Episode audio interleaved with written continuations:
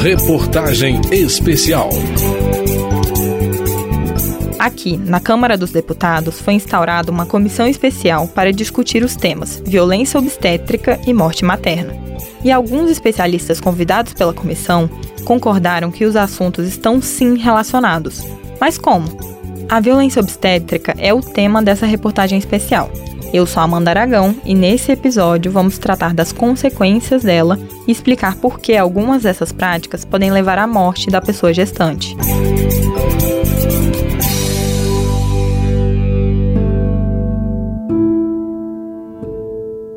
Na parte 1 dessa reportagem, falamos sobre o que é a violência obstétrica, que podem ser agressões físicas, sexuais ou verbais, crimes que já estão no Código Penal ou situações mais sutis.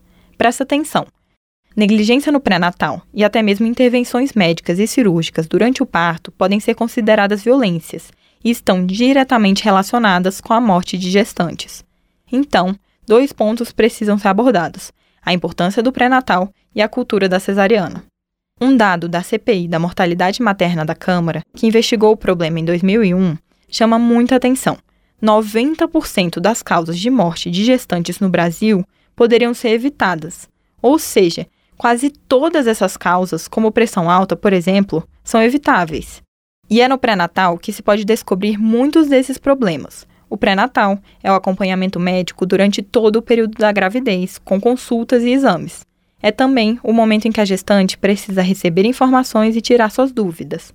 Para evitar mortes, Maria Gomes, pesquisadora da Fiocruz, defende que os profissionais de saúde do pré-natal ouçam e deem atenção a reclamações, que muitas vezes são ignoradas o risco de condições muito graves para a gestante que levam ao óbito materno, eles são quatro vezes maiores nas mulheres que não fizeram pré-natal. Para a doula Tainá Bueno, da rede Parto do Princípio, não se deve culpar as pessoas gestantes que não fazem o pré-natal, porque muitas vezes a ausência nas consultas está relacionado com maus tratos e violências por parte dos profissionais de saúde. Ela dá o exemplo de mães adolescentes. Como ela é recebida? Ela é julgada. Ela é levada a pensar que ela nunca vai ser uma boa mãe, e aí a gente tem novamente um afastamento do pré-natal. Não só isso. De acordo com a doula Taina Bueno, não é raro ver pacientes do SUS sem acesso aos exames do pré-natal.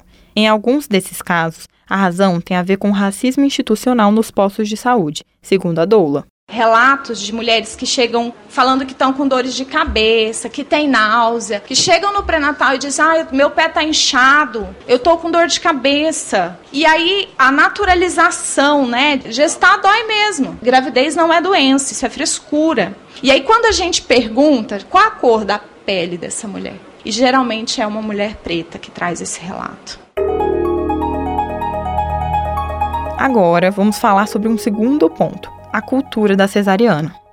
Durante a audiência da Comissão Especial sobre Violência Obstétrica e Morte Materna, médicos demonstraram muita preocupação quanto ao crescimento do número de partos por cesárea no Brasil, já que é uma cirurgia e, por isso, traz mais risco de morte para gestantes do que o parto normal.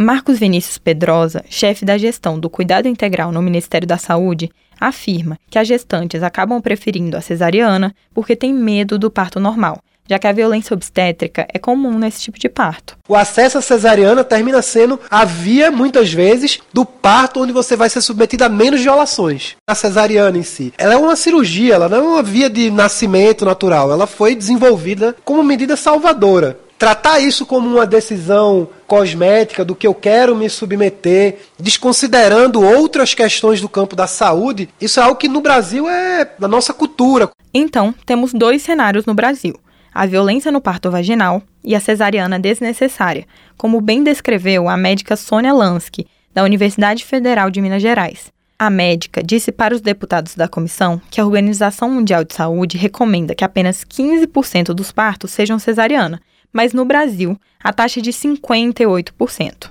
No setor privado, 90% dessas mulheres fizeram cesariana, apenas 10% com indicação. Então, existe também, além da cultura, uma manipulação pelos próprios profissionais de saúde e pelo sistema para resultar em taxas tão elevadas de cesariana. E a decisão, às vezes, é imposta pelo próprio médico, o que pode ser considerado violência obstétrica.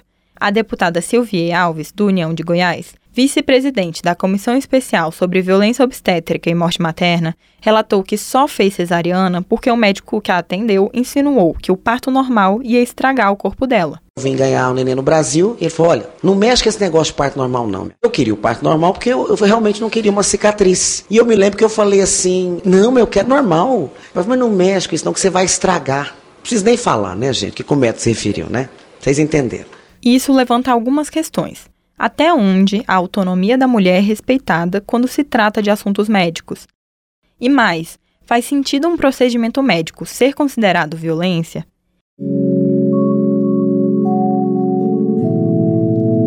Intervenções como a cesariana ou a episiotomia, que é um corte vaginal, são sim necessárias segundo a OMS, porém em um número muito menor do que o que acontece na realidade brasileira.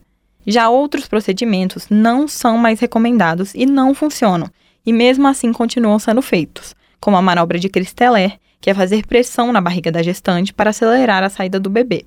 A advogada Ruth Rodrigues, presidente da organização Nascer Direito, explicou. O erro médico é uma conduta que deveria ter sido feita e não foi feita com a devida perícia, com o devido cuidado. A violência obstétrica é uma conduta que não deveria ser feita já temos evidências de que, aliás, nem precisava de evidência para isso, né? Não se deve xingar a mulher, ela tá lá parindo, para que você vai xingar a mulher? E quando mulheres questionam alguns procedimentos, são mal vistas pelos profissionais de saúde. Por isso, é muito comum em prontuários pacientes sendo classificadas como pouco colaborativas, segundo Ruth Rodrigues. Eu estou exercendo minha autonomia, então sou pouco colaborativa, então tá bom que seja. Mas eu não vou aceitar que façam uma episiotomia, que subam na minha barriga, que me xinguem. E se a gente for parar para pensar, em qualquer outro cenário da vida de qualquer pessoa, a gente tem condutas que, se acontecerem, a gente vai entender como crime. Então, por exemplo, se eu estou numa clínica, num dentista, e o dentista começa a me xingar, fala que eu sou burra, que eu sou pouco colaborativa, que eu não estou ajudando, e aí ele vai me dar um tapa no braço, muito provavelmente eu vou sair de lá fazer uma ocorrência. Qualquer pessoa faria isso, porque a gente sabe que isso é um crime.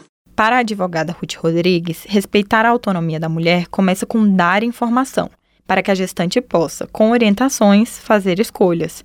E também é importante que os profissionais de saúde tenham escuta ativa e busquem o consentimento da gestante.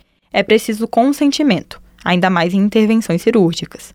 Tatiana Fortes, da Defensoria Pública de São Paulo, diz que no cenário brasileiro é comum a realização de um pré-natal em que gestantes não recebem informações e, quando recebem, são humilhadas e julgadas por suas escolhas ou até mesmo têm suas decisões negadas. A gente sabe que existem emergências médicas, que existem coisas que fogem do planejamento, mas existem muitas coisas que são previsíveis e planejadas e que têm que ser explicadas para a mulher, para que ela possa tomar essa decisão e fazer as escolhas que ela julgar mais importante. Para a médica Daphne Ratner, obstetras e até mesmo instituições de ensino, como residências médicas, precisam se atualizar com urgência e parar de reproduzir práticas que a própria OMS já classifica como danosas e não efetivas. Eu sou Amanda Aragão e no próximo episódio vamos falar sobre os direitos da pessoa gestante e formas de combater a violência obstétrica. Reportagem especial.